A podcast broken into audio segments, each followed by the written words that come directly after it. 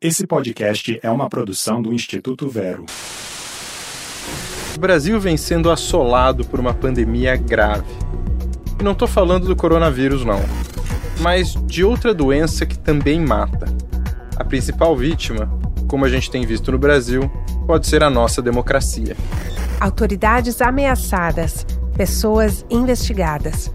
Um grande escândalo que sobe até as instâncias mais altas do poder uma teia enorme de atores, contas em redes sociais e campanhas disfarçadas para manipular a opinião pública. Será que a nossa democracia sobreviverá ao uso maléfico da internet?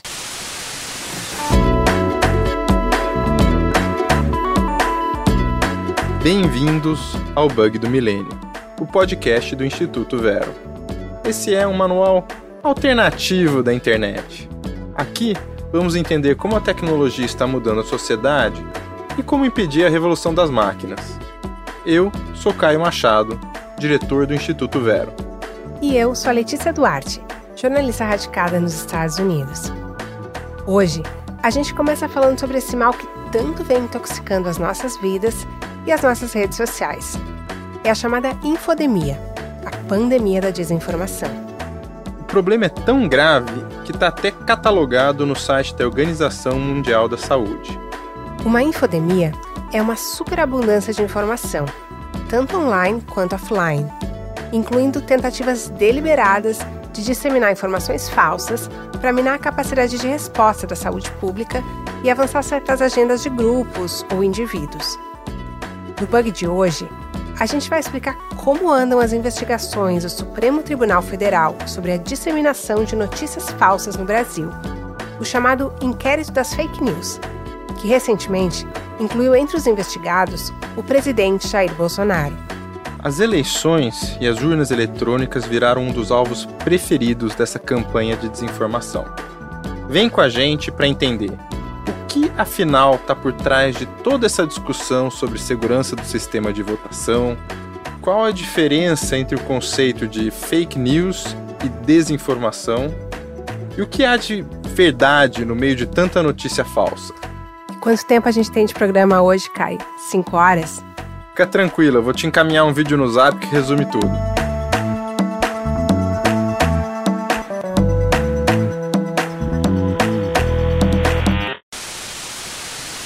O judiciário reagiu com peso aos ataques de Jair Bolsonaro ao sistema eleitoral brasileiro.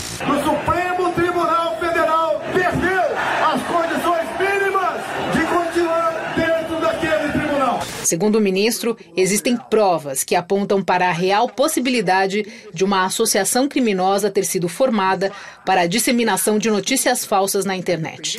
Essas arbitrariedades do STF, nós estamos aqui para acabar com isso. Por isso nós estamos pedindo o impeachment do Alexandre de Moraes e também o voto impresso. O povo, durante muitos anos, ficou cego e surdo. Então nós estamos acordando. Liberdade de expressão não é liberdade de destruição da democracia, das instituições e da honra alheia. Na democracia, não tem espaço para a violência, ameaças e o discurso de ódio.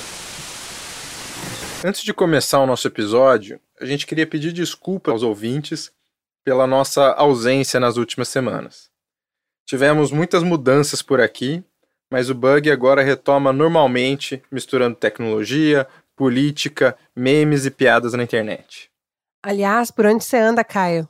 Bom, eu tô em quarentena em Paris, tô voltando para Inglaterra, mas não tem como acessar aquela ilha diretamente do Brasil, então eu tô tendo que fazer um pequeno detour. Chiquérrimo, chiquérrimo, né, Caio? filtro Paris automático.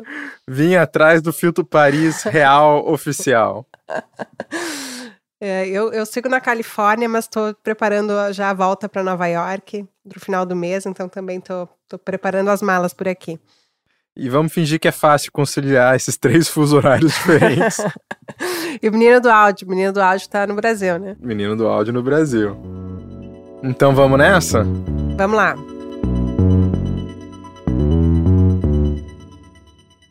Capítulo mais recente dessa história foi a inclusão do presidente Bolsonaro no inquérito das fake news no começo de agosto. Fake news faz parte da nossa vida? Quem nunca contou uma mentirinha para a namorada? Vamos lembrar como tudo começou? porque parece que a cada 15 minutos no Brasil a gente tem uma crise nova, então fica difícil de acompanhar. Bom, então essa história toda começou lá no longínquo ano de 2019, naquele tempo em que a gente nem sabia o que, que era coronavírus. Éramos tão jovens. e, então, o chamado inquérito das fake news foi aberto em março de 2019 pelo Supremo Tribunal Federal. E o objetivo era investigar notícias fraudulentas, ofensas e ameaças a ministros do Supremo Tribunal Federal e seus familiares. Um ano depois, os técnicos do STF identificaram 12 perfis em redes sociais que atuavam na disseminação de informações de forma orquestrada. E entre eles estavam o bloqueiro bolsonarista Alan Santos, do Terça Livre, e o empresário Luciano Hang, o dono da van. O velho da van! O dono da van. E não o dono da van. Importante. É, porque não tem em todo o Brasil. Eles chegaram recentemente no estado de São Paulo, então pode ter muita gente que não sabe. São aquelas lojas à beira da estrada com temas super brasileiros, como a Estátua da Liberdade, uma fachada do Partenon grego, só que verde e amarelo. Então, não atacar o senhorzinho da condução escolar. Isso. E na lista também estava a ativista Sara Geromini, aquela que se autodenomina Sarah Winter, um nome, aliás, de inspiração nazista, e ela liderou um grupo de pessoas vestidas de Ku Klux Klan e eles ficaram acampados na frente do STF, vocês lembram, né? E ela acabaria presa por incitar e organizar atos antidemocráticos contra o Supremo Tribunal Federal. Outro breve parênteses para o nosso ouvinte, vale lembrar que o Ku Klux Klan, ou KKK, é um grupo de supremacistas brancos dos Estados Unidos, que apoiam violência contra negros, imigrantes, católicos, homossexuais e mais uma pancada de grupos sociais. Até isso importaram dos Estados Unidos. É, e por causa disso, o STF também abriu uma investigação pelos atos antidemocráticos. Mas em julho desse ano, como um desdobramento dessas investigações iniciais, o ministro Alexandre de Moraes, que é o relator, arquivou o processo inicial e abriu um novo inquérito para investigar o que ele definiu como fortes indícios e significativas provas apontando a existência de uma verdadeira organização criminosa de forte atuação digital e com núcleos de produção, publicação e financiamento com a nítida finalidade de atentar contra a democracia e o Estado de Direito. E essa rede incluiu parlamentares bolsonaristas, a começar pelos filhos do presidente. E não por acaso, o Alexandre de Moraes virou um dos alvos preferenciais da militância bolsonarista. Ele está mexendo no vespeiro. E tivemos ainda aquele caso lastimável do deputado Daniel Silveira, que ameaçou sair na porrada com ministros do STF, pedindo um AI-5, enfim, e acabou preso. Vamos esclarecer então do que, que a gente está falando. O apelido fake news é um eufemismo para descrever uma turma que está convocando violência, quer ver gente morta e ferida. Vide o próprio deputado que ameaçou bater numa pessoa. Curioso é que essa atividade é recheada de parcerias com membros do governo. Órgãos públicos como a Secretaria Especial de Comunicação da Presidência, a famigerada SECOM, vem usando dinheiro público para financiar sites e canais que defendem o fechamento do Supremo. Defende também falsas curas para a pandemia, teorias conspiratórias, coisas que soam absurdas até para um filme da Marvel. O seu dinheiro, ouvinte, está sendo usado para espalhar mentiras e promover rupturas e alguém está lucrando com isso, alguma pessoa privada. E vamos relembrar: a gente chama de blogueiro e eles se chamam de jornalistas, mas a verdade é que são pessoas que estão empenhando recursos e tempo para ameaçar o funcionamento do país com mentiras e literalmente ameaças. E a propósito, cabe a gente também explicar que a diferença entre essa expressão que virou tão comum no Brasil aqui sobre fake news e o conceito de desinformação. O próprio inquérito do STF fala, né, inquérito das fake news, mas é importante contextualizar que essa foi uma expressão criada pelo presidente americano Donald Trump para atacar os jornalistas. You are fake news. Então, sempre que saía uma notícia desfavorável, o Trump acusava a imprensa de mentir, e é por isso que essa é uma expressão carregada politicamente. Ela foi criada originalmente para desacreditar o jornalismo. E por isso, muitos pesquisadores preferem usar o termo desinformação, que caracteriza essa disseminação intencional de notícias falsas com fins políticos, exatamente como a gente tem visto no Brasil. E no meio disso ainda existe um grande volume de notícias imprecisas, distorcidas, isso complica um pouco mais o cenário. E aqui nos Estados Unidos até existe essa diferenciação bem clara entre o que é a desinformação e um outro conceito que eles chamam de misinformation, que seria misinformação, né? a disseminação não intencional de notícias falsas.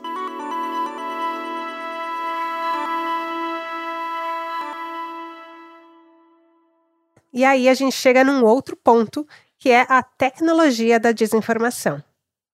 É interessante ver todos os casos que foram acumulando ao longo dos últimos anos formar um caldo e culminar nessa acusação. Nós temos pesquisas de 2018, de antes das eleições, inclusive algumas delas eu participei, apontando que a estratégia de comunicação era bastante orquestrada e envolvia recursos para automação, produção e disseminação de conteúdo.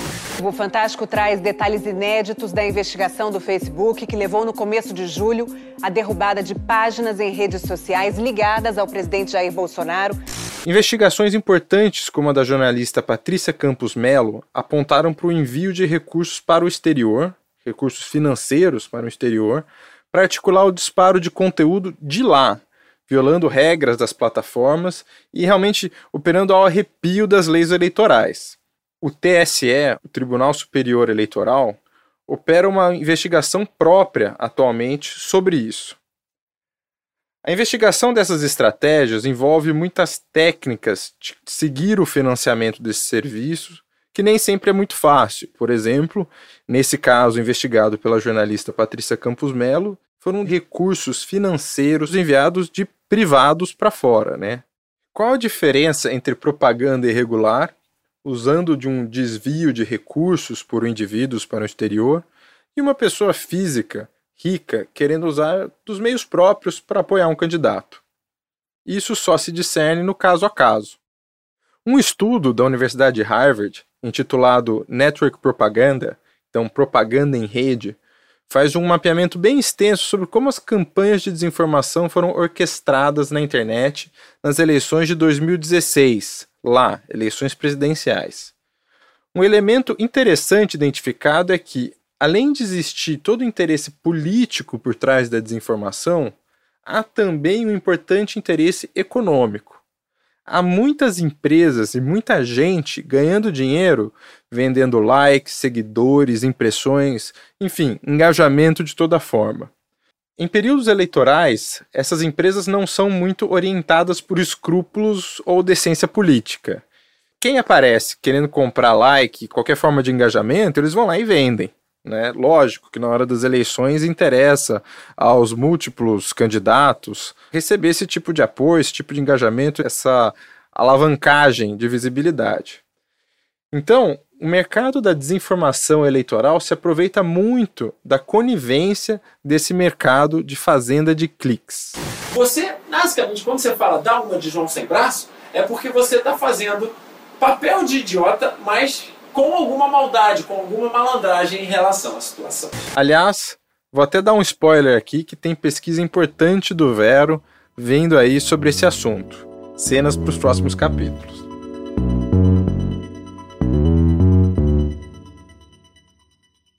E no fim das contas, todos nós viramos produtos desse mercado de cliques e as eleições viraram o próximo campo de batalha.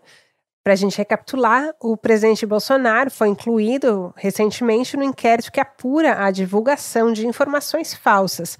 Foi em agosto e a decisão veio logo depois de uma transmissão ao vivo em que o presidente alegou ter indícios fortes de fraudes nas últimas eleições, também em 2014. E as acusações eram baseadas em vídeos antigos que circulam na internet e já foram desmentidos pela Justiça Eleitoral e também por agências de checagem. Ah, não tem comprovação científica que seja eficaz, mas também não tem comprovação científica que não tem, que, que não tem comprovação eficaz. Nem, nem, nem que não tem, nem que tem. E na decisão que decidiu incluir o presidente nesse inquérito, o ministro Alexandre de Moraes cita 11 crimes que, em tese, podem ter sido cometidos pelo presidente nos repetidos ataques às urnas e ao sistema eleitoral, incluindo calúnia, difamação, injúria, incitação ao crime, apologia ao crime e associação criminosa. O argumento do Bolsonaro, ou melhor, o factoide que ele fabricou em uma estratégia de criar polarização e distrações para o debate público, é que as eleições podem ser fraudadas. Por isso, ele defende que as urnas eletrônicas deveriam incluir um comprovante impresso do voto, para que os resultados possam ser auditados, diz ele. Vale lembrar também que é a mesma pessoa que disse que houve fraude nas urnas nos Estados Unidos, onde o voto não é eletrônico. E que há, para cada voto, o voto impresso, físico. A verdade é que as atuais urnas eletrônicas já são auditáveis. O TSE explica que a urna permite a auditoria dos resultados por meio de um boletim de urna que é impresso ao final da votação na sessão eleitoral. Eles também divulgam o código-fonte das urnas. Esse documento permite a comparação dos votos computados em cada urna no sistema eletrônico do TSE com os do respectivo boletim. Inclusive, vale dizer que houve auditoria autorizada em 2018, com comparecimento de representantes do então partido do presidente e ninguém identificou fraude. A verdade é o que menos importa para o presidente, porque a narrativa de fraude eleitoral é uma estratégia política. A gente já viu esse filme antes e é mais um capítulo da saga das teorias da conspiração. E nos Estados Unidos, como você falava, o ex-presidente Donald Trump apostou na mesma retórica. Aqui, né, nos Estados Unidos, a argumentação era de que os votos pelo correio não eram seguros, sendo que o voto pelo correio é uma tradição americana há séculos. Os primeiros registros remontam até o século XVII. Então, eles diziam que esse sistema de votação pelo correio não era seguro e que os democratas estavam fraudando o sistema. O grande problema das teorias da conspiração é que elas funcionam. Elas semeiam a dúvida e a desconfiança na cabeça das pessoas. Empresas do setor na região pediram aos consumidores que parem de queimar as torres de 5G. O motivo para os ataques? Teorias da conspiração. E como não tem nada para ser provado, porque as acusações se baseiam em meras especulações, sem evidência, sem qualquer fato, os conspiracionistas lançam uma série de acusações no ar e jogam a responsabilidade para a torcida, dizendo: Ah, me prove que isso não é verdade, então é a famosa inversão do ônus da prova. Um tema que os juristas conhecem muito bem, uma forma chique de chamar um artifício retórico em que o interlocutor presume que uma afirmação é verdadeira ao invés de provar o que ele está alegando. Nessa jogada, ele empurra para quem discorda o peso de provar que a alegação é falsa. Vamos dar um exemplo aqui. Letícia, você sabia que os ETs estiveram na Terra ontem, fizeram uma rave no fundo do mar e depois arrumaram tudo perfeitamente para que nós, humanos, não percebêssemos? Jura? Eu juro. E se você não acredita, você tem que provar que eu estou errado. Então, em alguns casos, é muito difícil provar que algo não aconteceu ou que algo não existe os juristas também têm o termo prova diabólica, quando há essa inversão e que fica quase impossível para outra pessoa provar aquela alegação, né, ou desprovar aquela alegação. E se a gente for seguir nessa lógica, a gente pode acreditar nas coisas mais improváveis. O fato é que tem muita gente que acredita que a família real faz parte desse grupo de répteis que veio de outro planeta. Quando essa conspiração e essa invenção toda, toda essa fantasia vem do centro do poder, ela acaba pautando todo o debate público, porque a mídia inteira precisa cobrir o assunto e explicar que aquilo é falso. Então, em vez da gente estar discutindo problemas reais do país e políticas públicas, o Brasil perde tempo e energia discutindo um problema totalmente inventado. E para o presidente Bolsonaro, assim como para o Trump, a narrativa é útil porque ela serve tanto para inflamar a militância, que acaba ganhando uma causa para abraçar, quanto para questionar os resultados eleitorais em caso de derrota nas próximas eleições. o que, aliás, as pesquisas sugerem que é bastante provável, já que o presidente vem perdendo apoio popular. E a gente já viu o quão desastroso foi isso nos Estados Unidos, com a invasão do Capitólio, que deixou cinco pessoas mortas e mais de 100 policiais feridos. E no Brasil a gente está vendo, né, falta ainda um ano para as eleições e o clima de guerra já começou com militantes bolsonaristas incentivando a invasão do Supremo Tribunal Federal, do Congresso, a intervenção militar, inclusive o apoio por ditadura e tudo mais. E isso não aconteceu no 7 de setembro, felizmente, mas essa narrativa golpista, ela é perigosa e ela está longe do fim. O risco de uma ruptura institucional e violência não só existe, como é alto.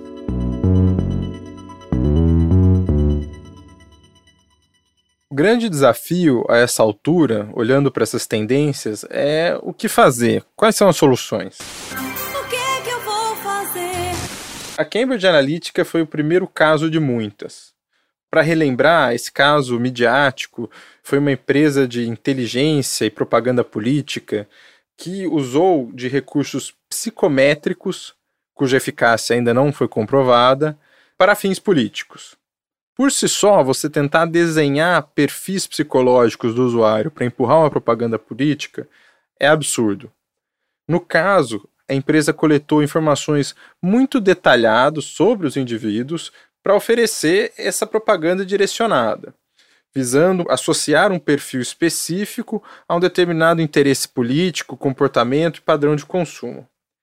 É um grau de precisão de coleta de dados sobre o usuário que a empresa tem e que a pessoa nem imagina. Pensa, os seus gostos musicais, as coisas que você compra na internet, tudo isso sendo compartilhado, sua localização, hábitos de consumo, sem que você saiba, para te empurrar candidato A ou B. Eleitor brasileiro, você me conhece, você confia. Vote em mim que eu sigo de volta. Troco o like nas redes sociais, retribuo na hora e curto sua foto no Face. Não posto nada de Clarice Lispector, Jabou Cazuza. Ainda que a gente não tenha o efeito comprovado, ter essa possibilidade e poder coletar dados nesse nível, por si só, é muito preocupante, é algo que a gente deve endereçar desde já. É, é uma tentativa em massa de manipular as informações a partir dos meios e usos digitais. Então, isso por si só é muito grave que exista esse esforço deliberado e massivo né, de tentativa, pelo menos, de interferência eleitoral. Exatamente. Aproveito aqui e faço outro jabazinho. Atenção, atenção, hein? O patrão endoidou! No Vero, nós produzimos pesquisas, participamos de audiências públicas e promovemos educação de mídia justamente para melhorar a qualidade da nossa esfera pública digital porque nós acreditamos que está aí a resposta. Não custa lembrar, redobre a vigilância para não repassar conteúdo falso. Quando for comentar algo no Twitter, por exemplo, ou em qualquer rede social, não replique conteúdo original com informações falsas. Isso acaba oxigenando a desinformação. E sempre ter muita atenção como essas plataformas influenciam na disseminação de conteúdo, nos nossos hábitos que podem, no fim do dia, alimentar uma empresa como essa. E, aliás, uma pesquisa recente feita pela New York University analisou a difusão de informações falsas no Facebook entre agosto de 2020 e janeiro de 2021, já durante a pandemia. E a conclusão foi que sites de notícias conhecidos por divulgar informações incorretas, falsas, obtiveram seis vezes mais curtidas, compartilhamentos e interações no Facebook do que fontes de notícias confiáveis, como, por exemplo, a CNN ou nos Estados Unidos e a Organização Mundial da Saúde. Ou seja, existe um problema de algoritmo aí também. As plataformas elas têm uma responsabilidade de tomar providências e o trágico nessa história toda, nesse caso dessa pesquisa que eu citei, é que os pesquisadores do estudo acabaram tendo suas contas bloqueadas pelo Facebook, que alegou acesso indevido a dados confidenciais. E eu acho que isso exemplifica bem o estado das coisas. É, a desinformação é um sintoma dessa nossa realidade em rede. Enquanto a sociedade não aprende como se livrar dela, o negócio é resistir à tentação dos caça-cliques, né, de compartilhar coisa sem pensar muito, sem uso crítico, para não alimentar esse surto coletivo. E que as plataformas assumam a sua responsabilidade, a parte que lhe cabe neste latifúndio. E para você ir acompanhando algumas notícias quentes sobre temas abordados nos episódios anteriores.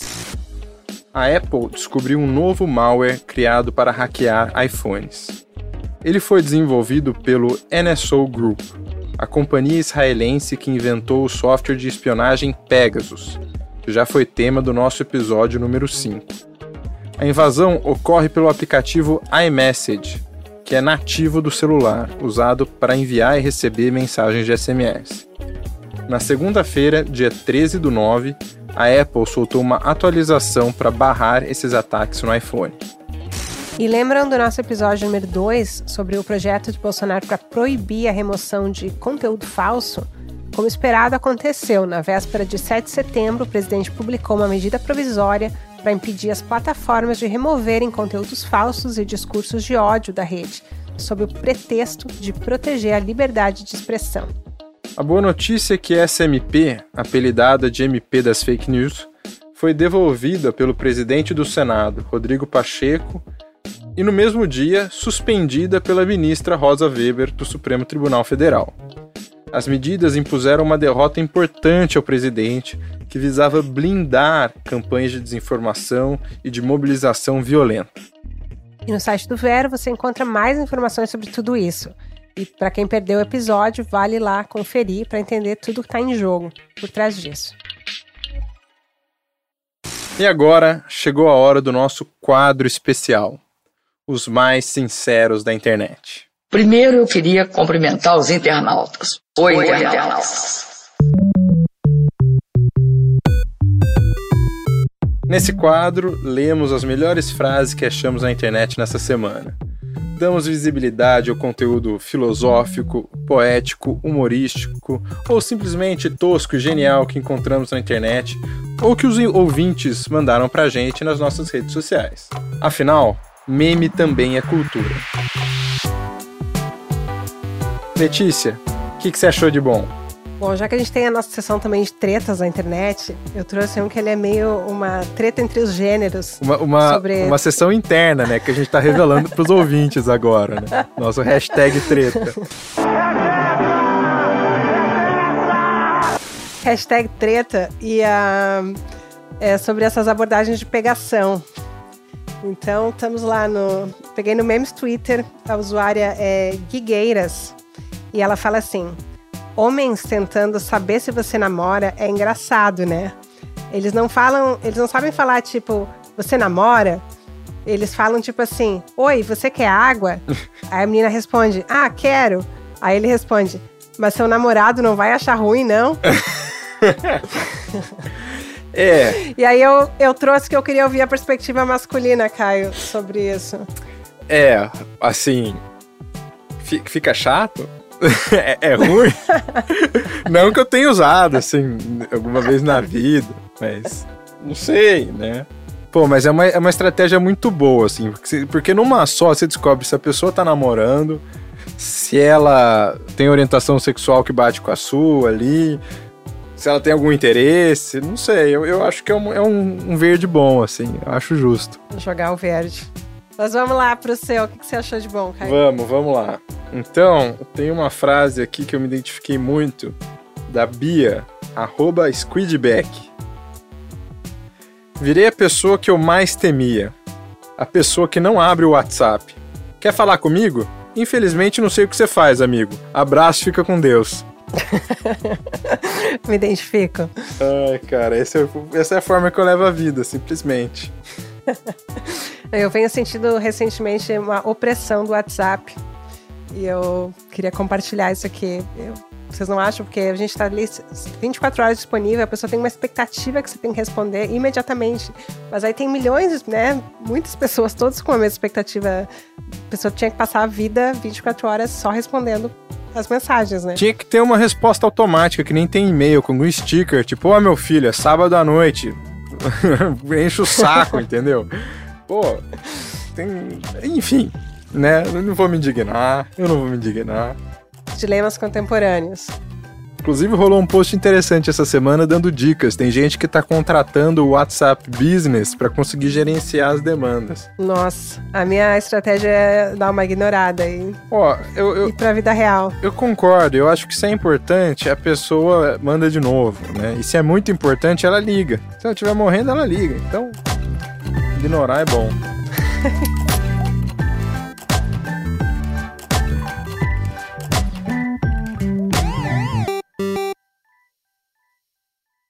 É isso, pessoal. A gente fica por aqui, mas a discussão segue nos canais do Vero. O site é institutovero.org ou nas redes sociais, arroba Vero Instituto. Eu sou Caio Machado, sommelier de memes e apresentador desse podcast. E eu sou Letícia Duarte, filósofa de chuveiro e apresentadora do podcast.